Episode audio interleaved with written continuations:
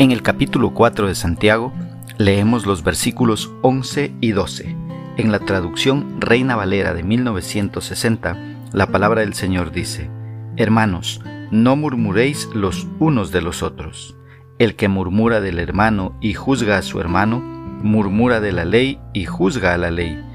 Pero si tú juzgas a la ley, no eres hacedor de la ley, sino juez. Uno solo es el dador de la ley, que puedes salvar y perder. Pero tú, ¿quién eres para que juzgues a otro? ¿Qué es lo que expresa el escritor? Santiago nos da soluciones para terminar con la contienda. Él nos dice, hermanos, no murmuréis los unos de los otros. El que murmura del hermano, juzga a su hermano. Murmura de la ley y juzga a la ley. Pero si tú juzgas a la ley, no eres hacedor de la ley, sino juez entendamos que el humillarnos y el ponernos a cuentas con Dios debe dar como resultado el ponernos bien y vivir en paz con los demás. Y cuando estamos bien con los demás, se notará en la forma en la que hablamos acerca de ellos. Así que dejemos de murmurar los unos de los otros y tampoco juzguemos a nuestros hermanos. Este es un pecado que no debemos cometer por dos razones. Primero, rompe la ley real de que debemos amarnos los unos a los otros.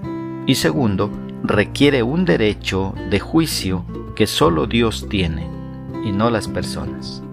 El que murmura del hermano y juzga a su hermano, murmura de la ley y juzga la ley, dice la Escritura. Cuando juzgamos a nuestro hermano, nos ponemos en el mismo lugar de la ley y en efecto juzgamos la ley. Esto es algo que no tenemos la autoridad para hacer, debido a que uno solo es el dador de la ley. Así que, ¿quién eres para que juzgues a otro?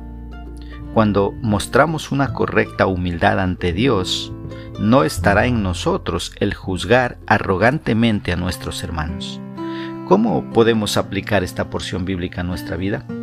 Primeramente, dejando las murmuraciones.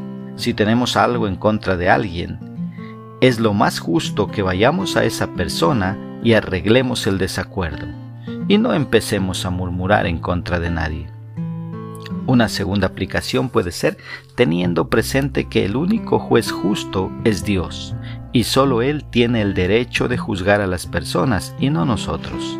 Dejemos de creernos jueces. Que Dios nos ayude a poner por obra su palabra.